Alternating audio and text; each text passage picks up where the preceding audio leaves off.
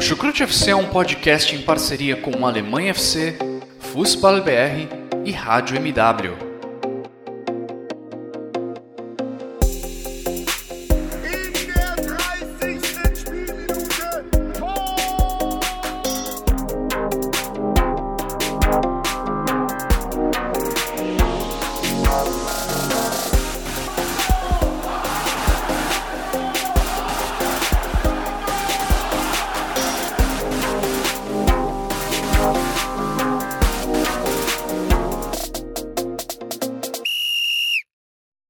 Sejam muito bem-vindos, fãs da Bundesliga. O meu nome é Guilherme Ferreira e eu recebo vocês para uma edição histórica do Chucrute FC. Histórica porque acabamos de testemunhar a maior derrota da história da seleção da Alemanha em jogos oficiais.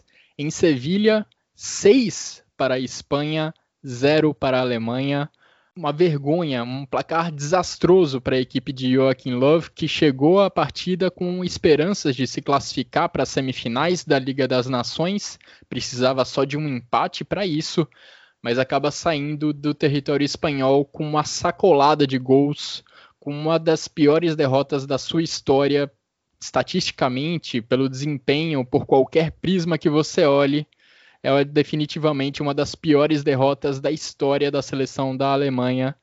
E para me ajudar a dissecar o que houve com a seleção da Alemanha nessa partida e também ao longo desse ano de 2020, eu recebo o Jonathan Gonçalves, também integrante daqui do Chucrute FC. Tudo bem com você, Jonathan? Seja muito bem-vindo.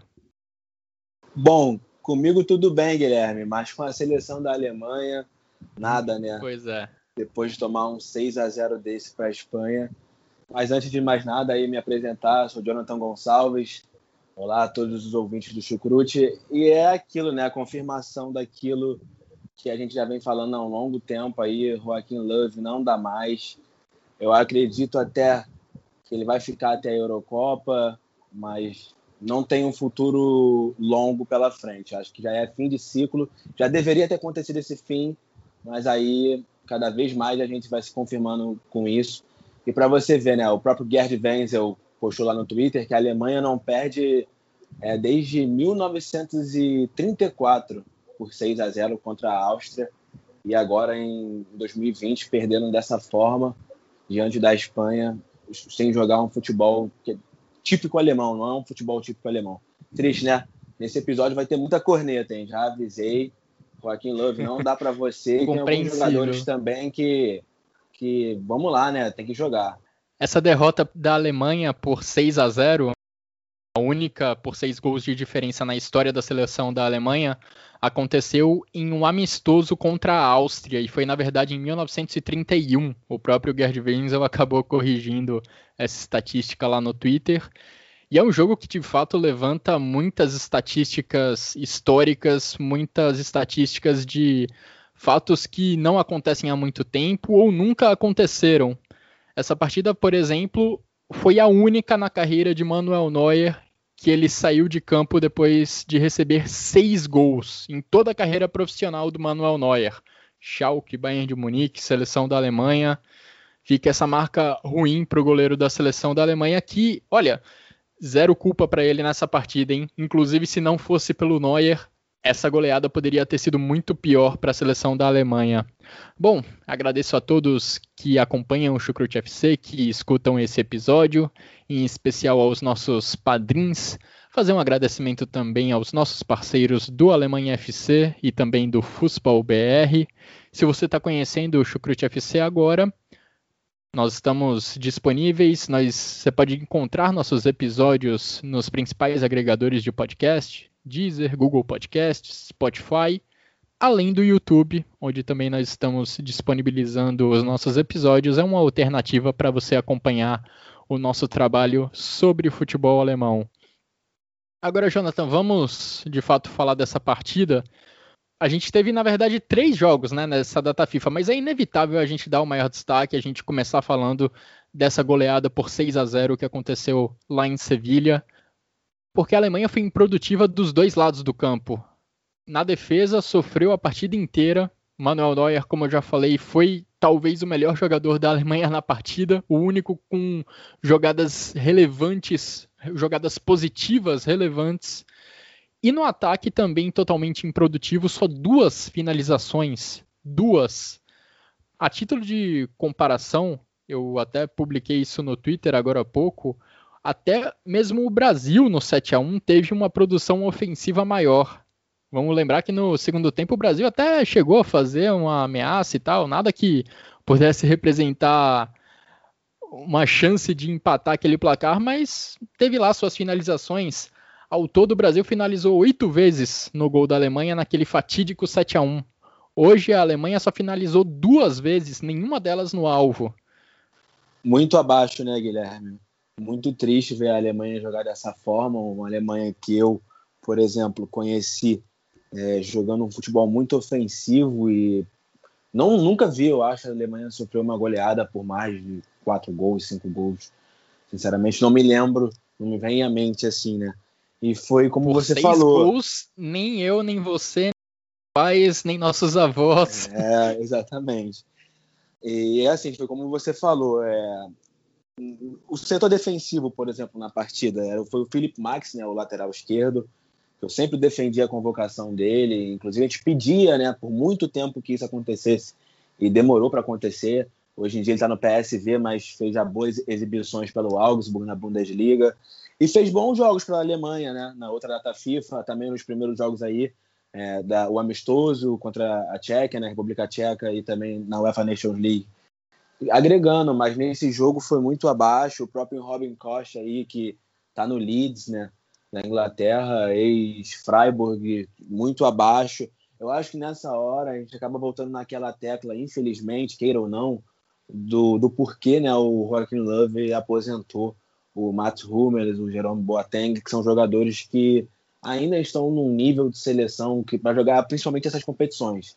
Porque, assim, né, a UEFA Nations League não é uma competição principal é, você vê que o próprio Love está convocando muitos jovens, tá deixando no banco, né? Também um pouco põe para jogar, põe mais nos amistosos em si do que na UEFA Nations League. Mas eu acho que poderia acionar mais também na, na UEFA Nations League, mudar um pouco esse time aí. É, ficou bem, bem abaixo, né? É, é, até meio difícil de falar depois de tomar um 6 a 0 desse. Mas assim, atuação defensiva abaixo, na frente também nada produziu, duas finalizações num jogo, como você bem falou aí no, no 7 a no 7 a 1 o Brasil foi mais ofensivo, chegou mais à frente.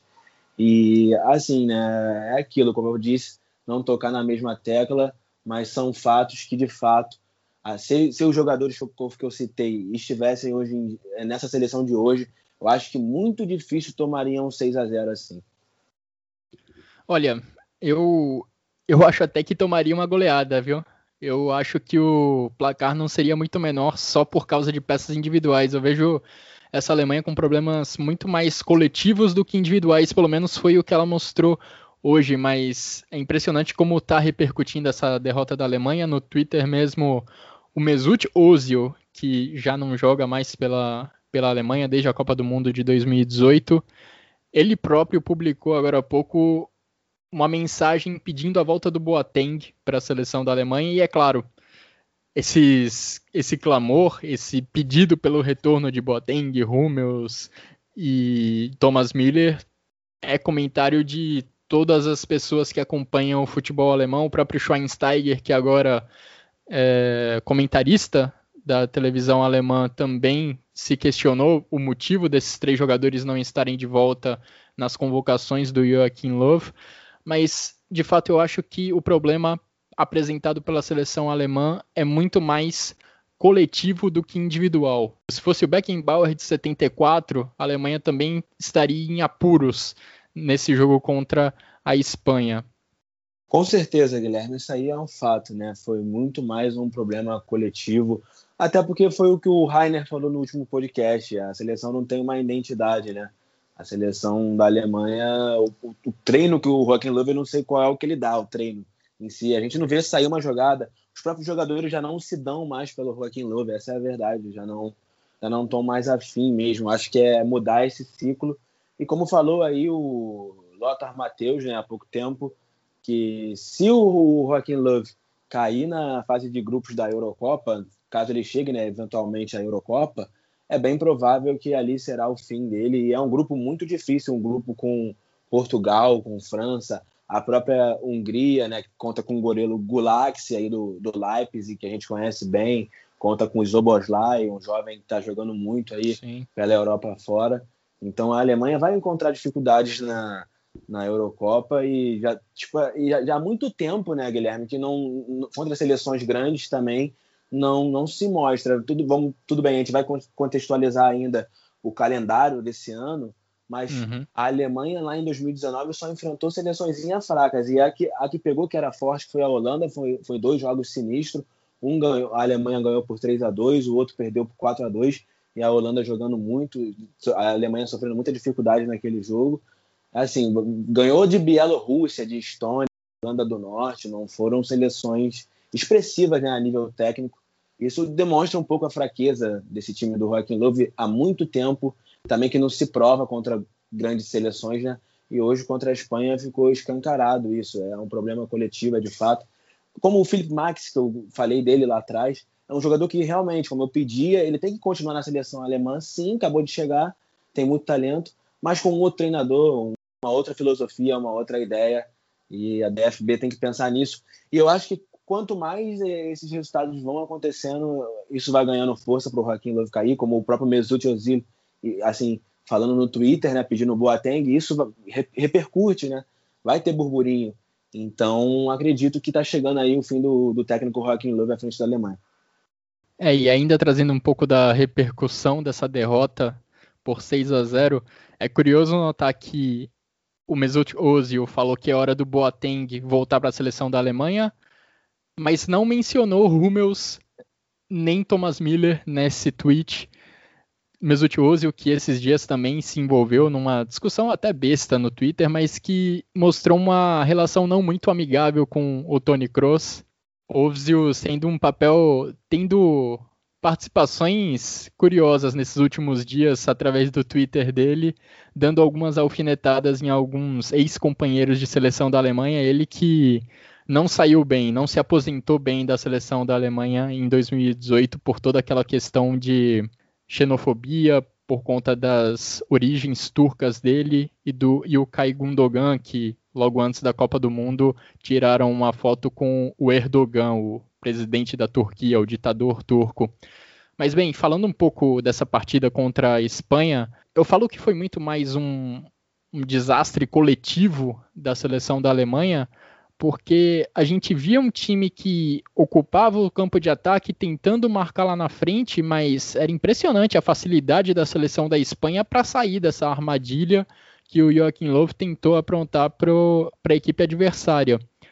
E muitas vezes você via jogadores espanhóis com liberdade para receber a bola, girar e avançar em velocidade algumas chances de gol e alguns gols da Espanha saíram dessa forma. Bola lá atrás, a Espanha tocando com tranquilidade, os zagueiros com espaço e vez ou outra encontrando alguém no meio-campo com liberdade para receber a bola e iniciar a jogada de ataque em velocidade. E quando você avança todo o seu time para marcar lá na frente e não pressiona quem tem a bola, não pressiona o time adversário, isso é a senha para você tomar uns ataques em velocidade mortais. E foi isso que aconteceu durante boa parte do jogo, com o Manuel Neuer, vez após vez, tendo que ver um atacante espanhol cara a cara com ele.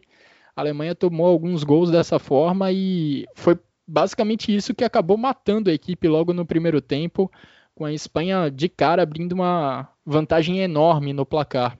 E na coletiva de imprensa do Joachim Löw, que está, acredito eu, ainda acontecendo nesse momento. Ele chegou a ser questionado se ele se sentia inseguro nessa posição de treinador da seleção da Alemanha. Ele disse que é uma questão que ele deve, que deve ser feita a outras pessoas. Pois bem, o Oliver Bierhoff, que é o comandante da seleção da Alemanha, uma espécie de gerente, está acima do Joachim Löw na hierarquia. Ele disse que ainda confiam no Joachim Löw, sem dúvidas. Mas olha, eu já começo a ter as minhas dúvidas, Jonathan. Depois de hoje, Guilherme, eu acho que todos aqueles que não tinham dúvidas agora já estão, acho que concretos que é preciso ter uma mudança na seleção alemã. É muito evidente isso. Isso, acho que até para quem não é de fato alemão, para quem não torce para a Alemanha, por exemplo, para quem gosta de futebol, analisa futebol, que as coisas precisam mudar e que o ciclo do LoL já se foi desde 2006 à frente da Alemanha, né? Um trabalho que até teve seus bons frutos, mas sempre contando também, né, o, o Love com um pouco, acho que com questões é, que, que não era só da mão dele, né? Teve o caso do Hans Flick ser um bom treinador adjunto, né, um bom auxiliar. Teve também a qualidade de seus jogadores, é, a fase deles, o próprio Mesut Özil jogando um, um futebol de alto, alto nível em 2010, também já não o mesmo em 2014, mas com um bom nível. É, o próprio Thomas Miller, que ele é aí que fez questão de aposentar, né? Foi um cara que tomou decisões é, também, acho bem precipitadas. Foi, como já falei, ele não precisava aposentar ninguém, era simplesmente não chamar na lista chamava uma vez ou outra, Sim. entendeu? É, foi totalmente desnecessário e ele não, não tem que estar mais nessa seleção, né? A Espanha fez o que tinha que ser feito, tem uma seleção jovem, uma seleção muito boa, que conta aí com o Dani Olmo, né? O Dani Olmo que a gente sempre elogia aqui no Chucrute FC, né?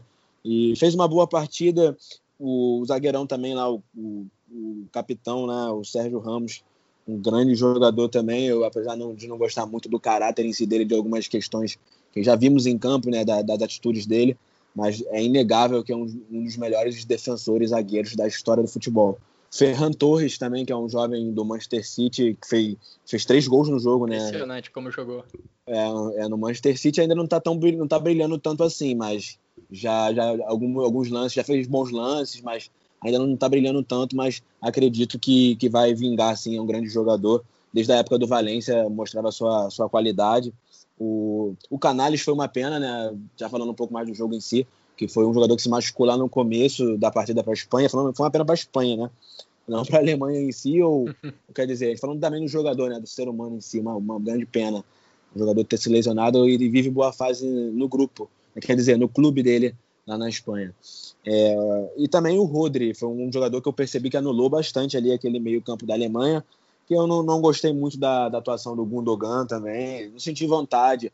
Eu, eu, vi um momento que foi bem no início do jogo, um lateral para se bater, que dois espanhóis fechavam os dois alemães que estavam à frente, que se eu não me engano eram o Werner e o Sané, e o Gundogan poderia aparecer como uma terceira opção.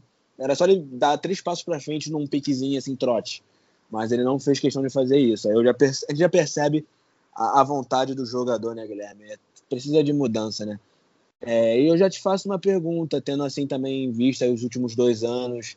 É, a Alemanha não se prova, né? Não se prova diante de seleções grandes. E você acha que na, na Euro, com o Joaquim Love, vai conseguir aí bons resultados? É, é, é cravar, né? Porque é, é tudo muito em É difícil acreditar que a Alemanha vai conseguir um bom resultado na Euro diante do que ela apresentou esse ano.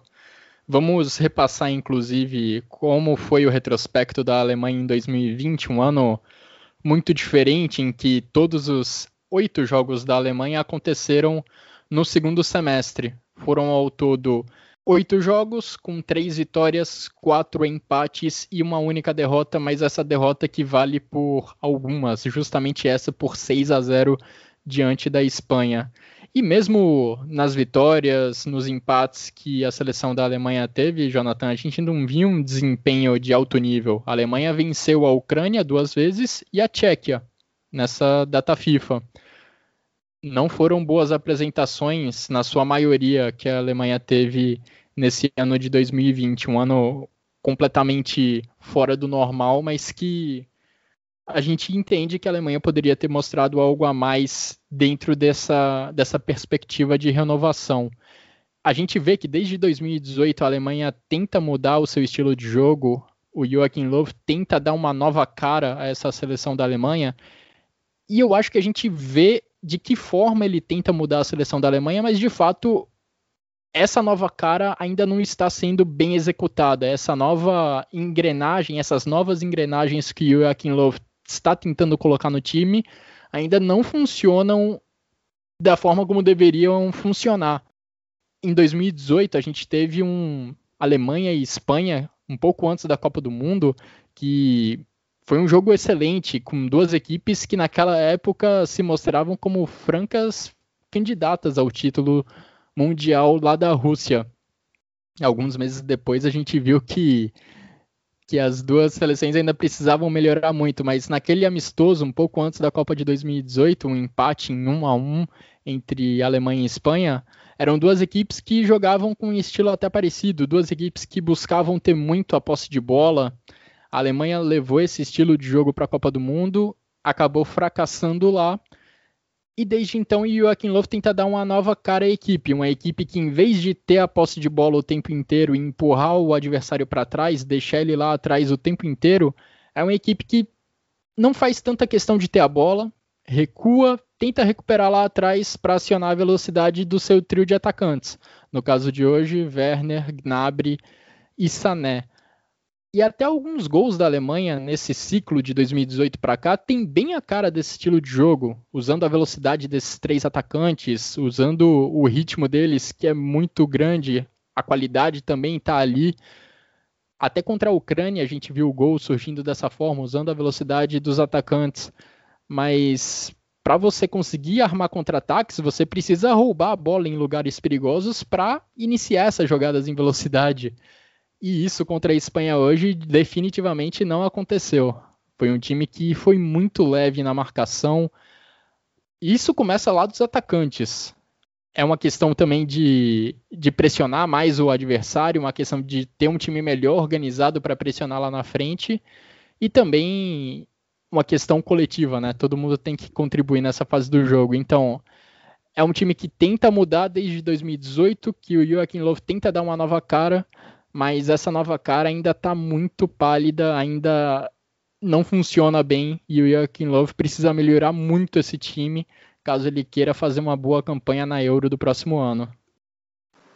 Precisa melhorar e muito, mas eu, falando da minha parte, torço para que antes da Euro ele caia, mas eu acho muito difícil. Muito difícil, já conhecendo uhum. um pouco da cultura alemã, da filosofia, as coisas terem datas, assim, serem bem certas. Eu acho que eles vão dar esse tempo para ele, pelo, pelo que ele já fez, também de ser grato. De chega até a Euro e aqui vai ser o fim. Eu acho que vai ser bem assim. E eu espero que não seja um desastre na Euro, né? Mas eu acho muito difícil. Mas uma das coisas que foram levantadas como assunto lá na Alemanha é o baixo índice né, das TVs é, em dia de jogo da. De audiência, da, né? É, de audiência em dia de jogo da seleção alemã, o que também já aconteceu bastante aqui no Brasil e acho que ainda de certa forma até acontece, mas já voltou um pouco mais, já, acho que já já vou, sei lá, depende muito, eu vejo alguns amigos que não veem tanto a seleção brasileira, eu mesmo vejo, eu vejo alguns jogos, mas nem, nem todos, é, o último contra a Venezuela, por exemplo, foi triste de se ver. Às vezes o cara também ali com também com tem o que tem CBF, né, tem Tite, essas coisas todas que o cara também não identifica, não se identifica e não quer ver. Na Alemanha não deve ser diferente. O cara também tá vendo ali que o Joaquim Löw não tá acertando o time, o time não tá mais com vontade, as coisas precisam ser mudadas e não tá, não tá mais representando a, aquela Alemanha, né, ou aquele Brasil que tal torcedor já tenha conhecido e que abandonou conforme o tempo, né?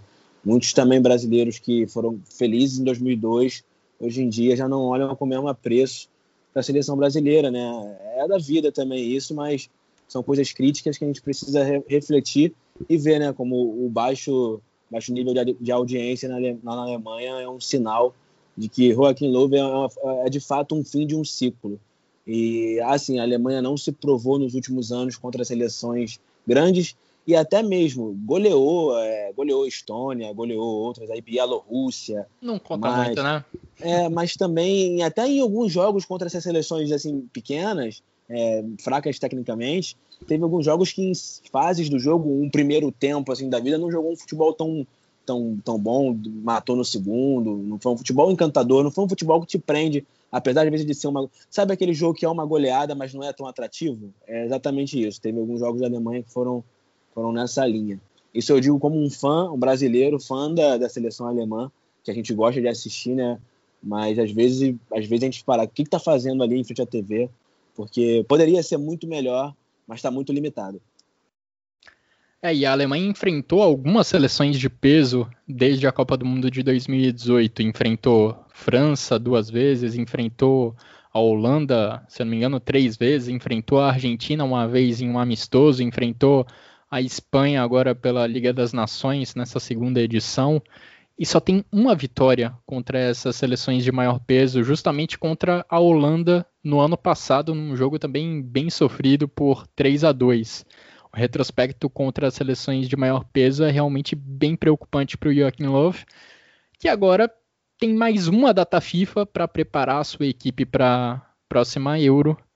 Joachim Löw, que como eu disse, eu vejo a ideia dele depois da Copa do Mundo de 2018. Ele tenta mudar o time, ele tenta fazer um time mais de transição, de mais contra-ataque, usando a velocidade dos seus três atacantes. Em um momento ou outro, a gente viu essa ideia funcionar, mas em geral, a regra é que essa ideia não vem sendo bem executada, vem sendo realmente muito mal executada, para falar a verdade, porque em vários jogos a Alemanha tem muitas dificuldades para atacar e também para se defender, como mostrou dessa vez contra a Espanha. E não é culpa só dos zagueiros, repito, se Boateng tivesse lá, se Hummels estivesse lá, seria um desastre, se não igual, talvez parecido. Os problemas não seriam totalmente resolvidos nem com o Beckenbauer de 74 lá atrás. Até porque são dois jogadores que jogam muito, mas não, não são velozes e foram muitos contra-ataques que a Alemanha sofreu e eles iam com certeza sofrer bastante com isso. Mas é como você falou, é, o futebol é, é coletivo, todo mundo sabe disso. São, são, muitos jogadores aí, cada um tem que se dar um, cada vez mais, ainda mais defendendo a camisa de uma, de uma, uma seleção. Eu, eu, eu penso assim, eu, eu queria ser jogador, né? Quando criança eu joguei, joguei futsal, joguei futsal, mas na adolescência, etc. Mas assim, eu acho que se eu tomasse 6 a 0 por um clube, ia me, ia me doer muito menos do que se eu tomasse 6 a 0 para a minha seleção, no caso, o Brasil, ou se jogasse um dia por Portugal, por nacionalidades, assim. Mas ia me doer perder pela minha seleção, pela minha pátria, por 6 a 0 seja amistoso, seja UEFA Nations League, Eurocopa, Copa do Mundo perder por, por goleada, vestindo a camisa da seleção. Então, tudo bem, os jogadores também acho que devem sentir, de certa forma, que precisa mudar. Alguns podem estar querendo, eu acredito que isso pode acontecer, o mundo do futebol tem dessas, sabotar o técnico. É, gente ali antiga, Tony Kroos, não sei, uma pessoa um pouco controversa, uma pessoa que deve ser um pouco difícil de se lidar, pode ser duas caras dentro de um, de um vestiário. O, o Gundogan, que é um jogador também mais antigo, teve o problema todo naquele problema todo com o do Erdogan, ele foi um cara que foi silencioso e tá por baixo até hoje, sabe? Tipo assim, por baixo que eu digo, em relação a holofotes de, de, de, de polêmicas. Um jogador mais, mais é, é, antigo já na seleção alemã, desde 2012, 11 na seleção alemã. Então já conhece ali a parte interna.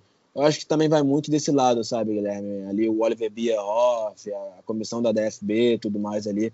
Eu acho que eles de fato precisam de mudanças e quando essas, essas mudanças acontecerem, vai ter é, esquema tático bem melhor, vai ter tudo muito melhor, porque é uma mudança que eu acho que é, na, é no técnico também. Pode ser, é difícil também pensar, né? Vamos pensar aqui, né? Quem, quem que a gente poderia indicar para a seleção da Alemanha?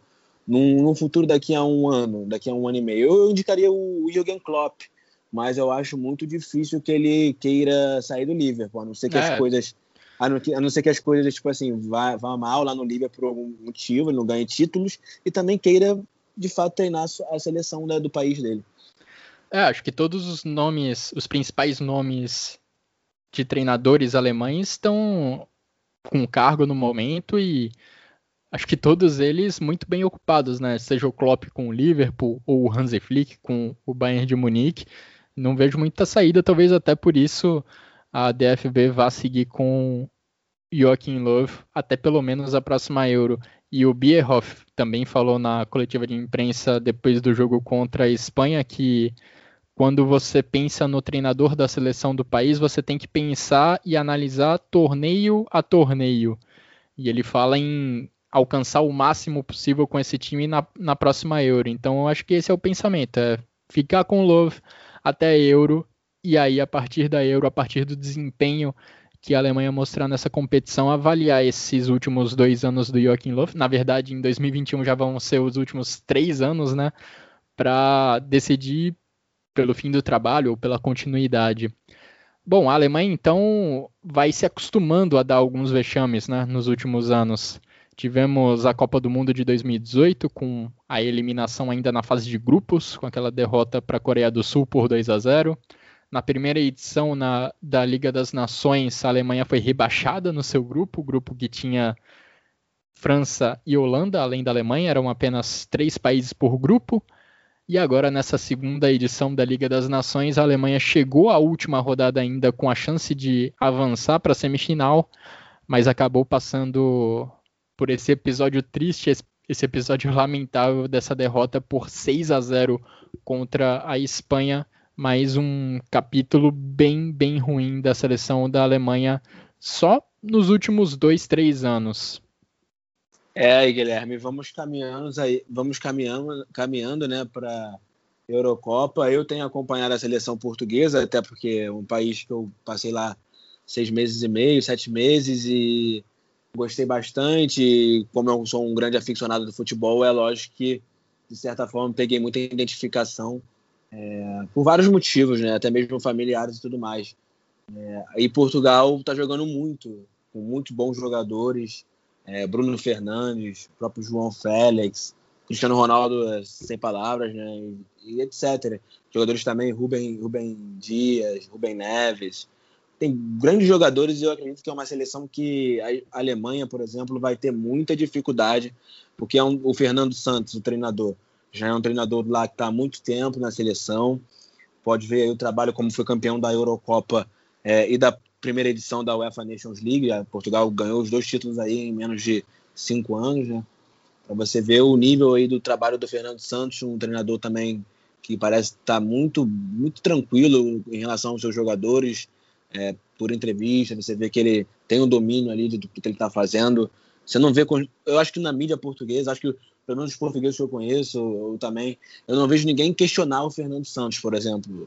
Até mesmo quando Portugal perde. Portugal perdeu aí, ó, para a França na, também na, nos últimos dias, aí perdeu por 1 a 0 E ninguém não vejo tecer críticas como acontece já com o Joaquim Love, que é um técnico antigo na seleção alemã, e que vai ter também aí, além de, de Portugal pela frente, vai ter a França, campeã do mundo, um trabalho aí também do Deschamps, bem mais consolidado, também um pouco mais questionado um pouco mais questionado. Talvez o Fernando Santos acho que não tem questionação, mas o Deschamps eu já vi. É, nem todos os franceses, apesar do título da Copa, gostam dele, mas é um treinador que está lá e tem, tem bom trabalho, vamos dizer assim. A França também não jogou um futebol tão bonito assim de se ver pós-Copa, mas é a seleção que é, com grandes jogadores. Então a Alemanha vai ter dificuldade. E a Hungria foi aquilo que eu falei, tem alguns nomes individuais, é uma seleção que vai estar com muita vontade. É, se eu não me engano, é o segundo ano seguido já da Hungria, estava no grupo de Portugal na, na última Euro, em 2016. Uma seleção também, de certa forma, um pouco mais experiente e que, se a Alemanha não, não, não, ter, não tiver mudança, se o próprio Love, Joachim Love não, não mudar esse time, é, vai ter mais um vexame, vai ser a, a eliminação na, na, fase de grupos. A gente fala assim, muito triste, né? Mas é uma realidade. É, o ciclo do Joachim Love, que começou lá em 2006, a seleção da Alemanha costuma dar muito tempo para o trabalho do seu, dos seus treinadores. Inclusive, a seleção da Alemanha tem pouquíssimos treinadores na sua história, porque os trabalhos costumam ser feitos a longo prazo, dando muito tempo para os treinadores desenvolverem em campo aquilo que eles pensam. E o Joachim Löw vai chegando ao seu 14º, 15º ano como treinador da seleção da Alemanha, no pior momento da sua passagem né, por esse cargo. Agora, Jonathan, falando um pouco, indo um pouco além do futebol, gostaria de falar para finalizar, indo, encaminhando o final dessa edição do Chucrute FC, sobre dois problemas que a gente tem visto no calendário do futebol, dois problemas que a gente vê no futebol como um todo em 2020, que estão sendo um pouco naturalizados nas últimas semanas, nos últimos meses, mas que é sempre importante a gente voltar a tocar nesse ponto, a lembrar deles. Primeiro, o calendário inchado. A gente viu hoje a definição do Mundial de Clubes, que vai acontecer em fevereiro do próximo ano. Terá a participação do Bayern de Munique, o que coloca dois jogos a mais no calendário da equipe dirigida pelo Hansi Flick, além de uma viagem para o Catar. Isso dentro de um calendário que já estava muito apertado para a equipe do Bayern de Munique, com quase todos os com quase todas as semanas com dois jogos, jogando quarto e domingo, quarto e domingo, algo que não é normal na Alemanha. E agora vai ter do, mais esses dois compromissos pelo Mundial de Clubes. E é impressionante como nenhuma federação, como nenhuma entidade do futebol cede nos seus esforços para cumprir todo o seu calendário, para fazer todos os jogos que eles estavam prevendo lá em fevereiro, lá em janeiro de 2020 os jogos que estavam previstos para acontecer entre seleções em março, eles foram repostos agora. Por que, que as equipes, por que, que as seleções estão jogando três vezes nessas datas FIFA? Para repor aqueles jogos que estavam previstos para acontecer em março. O futebol alemão ali até não tem muita brecha, não tem muita margem para diminuir o seu calendário. Vá lá, entre as principais ligas do futebol europeu, a Alemanha é quem tem menos clubes, logo tem menos rodadas na sua liga nacional. A Bundesliga tem 34 rodadas. E a Copa da Alemanha é toda decidida em um jogo. Cada fase, cada duelo é decidido em um jogo, não tem ida e volta. Mas a Supercopa, Supercopa da Alemanha, ninguém sentiria muita falta se ela não acontecesse esse ano, não acontecesse nesta temporada. E a DFL, a Liga Alemã, não cedeu. Ela quis realizar a Supercopa da Alemanha.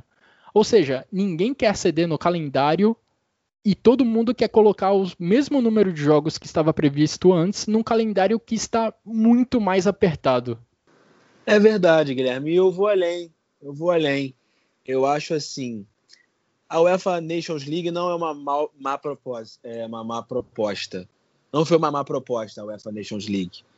Mas, assim, nasceu no momento errado eu digo assim, durante é, tava, já tava com já tava com um ano de competição, é, já era a segunda competição, né? Mas aí veio o Covid, por exemplo. Aí a FIFA também tem mil problemas, não é a melhor instituição do mundo, muito pelo contrário, mas também consigo entender o lado deles, né? É, tem coisas que, assim, é, não estou querendo defender ninguém, até porque né, meu, não é minha função aqui, mas eu acho que a, é muito difícil também para quem está lá querendo definir datas, né?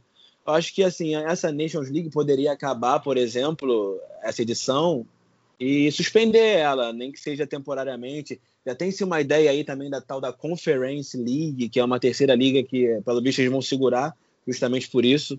Que, entendeu? Então, na verdade, a, a Conference League é, é sobre clubes. Mas mesmo assim, é, é, é a mesma discussão já vai ser mais clubes para jogarem, vai ter para ter mais jogos aí.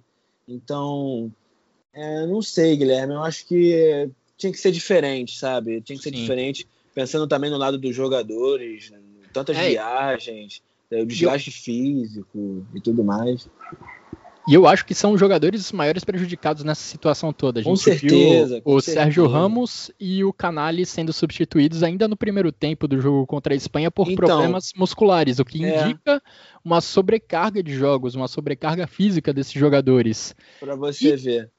E, e para você ver, Guilherme, assim, é, são jogadores que vão fazer muita falta lá para os clubes, né? É, tudo bem, é, também tem que levar em consideração, como eu disse, teve o coronavírus, aí eles têm que encontrar a data mas você não, não consegue também ter a mesma linha que, assim, é um, um campeonato que acabou de nascer, tem dois, vai fazer dois anos aí, três anos, que eu acho que a FIFA, junto com a UEFA, a entidade também que é a UEFA, teria que repensar, até porque os, as seleções europeias meio que se fecharam, né? Hoje em dia é muito difícil do Brasil, da Argentina, arrumar uma datazinha ali. Também acredito também muita má vontade, é, é muito problema, né? De falar de, de instituição de confederações de CBF, de AFA. É muito complicado, mas enfim, é muito difícil para seleções sul-americanas, seleções da, é, da, América do Norte, da África, arrumar hoje em dia um jogo com um europeu, sabe? É Sim. bem mais complicado. Acho que eles se fecharam muito e, e, poderiam repensar. O mundo já é outro. Aconteceu um vírus aí, aconteceu não, está acontecendo e é, muitas coisas têm que ser pensadas diferente.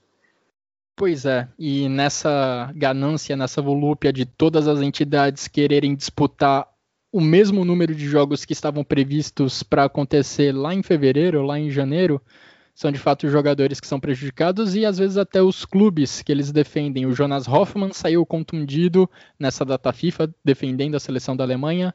Talvez o maior destaque do Borussia Mönchengladbach nessa temporada vai desfalcar a equipe por algumas semanas.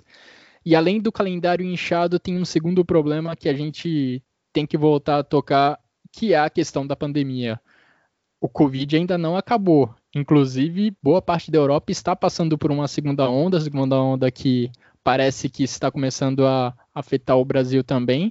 E estamos vendo jogadores viajando de país para país com alto risco de pegar a doença e de repassar ela para outras pessoas, de dar sequência à transmissão do vírus. O Suíça e Ucrânia, que seria o outro jogo pelo grupo de Alemanha e Espanha nessa rodada da Nations League, foi cancelado porque jogadores ucranianos estavam com Covid. Inclusive, jogadores ucranianos testaram positivo no dia seguinte ao jogo contra a Alemanha. Então, imagina o risco ao qual os jogadores da Alemanha foram submetidos ao disputar essa partida. Isso vale para o futebol europeu e também para o brasileiro, por sinal. Uma organização dos jogadores seria fundamental para tentar combater, para tentar brigar por uma melhor condição de trabalho dos jogadores. Eu gosto de acompanhar ligas esportivas americanas, né, NBA e NFL, e lá existe essa figura da entidade que representa os jogadores, que é formada pelos jogadores e que representa os atletas perante as ligas, perante as organizações. E lá eles conseguem conversar olho no olho, eles conseguem emplacar algumas demandas dos jogadores, conseguem estabelecer ali, digamos, um salário base, um número de partidas máximo que pode ser disputado a cada temporada. Então, se os jogadores de futebol fossem mais unidos, se eles tivessem uma organização que os representasse de forma firme, eles com certeza não, não estariam disputando essa quantidade maluca de jogos num espaço de tempo tão curto. Seria fundamental para eles brigar por essa por essa justiça, né? Por essa, por um calendário mais com justo certeza, e mais consciente diante de um período de pandemia, porque eles acabam sendo os maiores prejudicados nessa situação. Sim, Guilherme. E a gente mora num país, por exemplo, no Brasil, né? Que a gente vê aí o, o Campeonato Brasileiro, por exemplo, não para quando um jogador é convocado, quando tem data FIFA, né? O que eu acho um absurdo também é, o nosso calendário. Eu acho que eu, eu, eu, amo estadual, assim, amo não, eu não digo que amo. Eu, eu, acho que tem um saudosismo do estadual do passado que o do Rio de Janeiro, por exemplo, aqui de onde eu sou nascido e criado, já se tornou uma bagunça. Mas, assim, é, eu acho que deveria ser repensado os estaduais hoje em dia em relação a datas. Muitas. É, Copa do Brasil, é, eu acho que talvez é, também poderia pensar numa outra, num outro modo, de uma outra forma. O brasileiro, pontos corridos, eu acho que é necessário. Mas, assim, as datas teriam que ser diferentes, cara, porque eu acho que a gente mora num país que, que mais acontece, talvez, é que os jogadores jogam durante uma temporada. É, tanto que o Rafinha veio pro Flamengo aí no último ano e ele mesmo falou que no Bayern ele jogava, não jogava tanto, tudo bem, era, era banco em muitos jogos, mas quando jogava, ele não pegava tantos jogos como pega aqui no Brasil durante um, um, uma temporada inteira, sabe? Não, não, é a mesma coisa, você vê isso, os, os jogadores. Uma pena, né, que a gente também mora, como já disse, no Brasil e aqui as pessoas, às vezes, principalmente assim, essas pessoas famosas, jogadores, para terem serem um pouco mais ativistas, brigarem por direitos próprios, é, se posicionarem mais em redes sociais e tudo mais, lutarem mais por, por direitos, assim dizendo, é, se abstêm muito, ficam muito na, na, deles, né? E acabam que quem sofre mesmo é ele, porque se pudesse, vamos supor, tem uma grande mobilização de todo, todos os jogadores do Brasil se unirem, vamos supor, para pedir mudanças no Brasil, é, te, te, garanto, Guilherme, que seria uma, uma coisa que o mundo iria Teria olhar para o Brasil, o mundo iria olhar para o Brasil, ver os jogadores fazerem isso e repensar. É, com certeza mudanças aconteceria. As, o mundo, as coisas para mudarem né, precisam ter um grande impacto, sabe? Nesse sentido, eu acho que teria que ter um grande impacto, impacto que teria que nascer do jogador, é, dos jogadores e teria, por exemplo, usei o Brasil como exemplo porque a gente é daqui, mas vamos supor, algum país. Acho que o Brasil, por exemplo, infelizmente é muito difícil da gente ver os nossos jogadores daqui é, se unindo dessa forma e criticando de uma forma bem, bem efusiva né, no Instagram da vida, assim, no Twitter. Depois de diversas críticas à seleção da Alemanha, ao calendário do futebol e ao modo como o futebol está lidando com a pandemia, a gente encerra mais um episódio do Chucrute FC. Muito obrigado a você, Jonathan, pelos comentários e pelas análises, e muito obrigado a todos que nos acompanharam até aqui. Final de semana já tem Bundesliga novamente e nós estaremos aqui trazendo o melhor resumo em português do campeonato alemão. Um grande abraço a todos e até a próxima!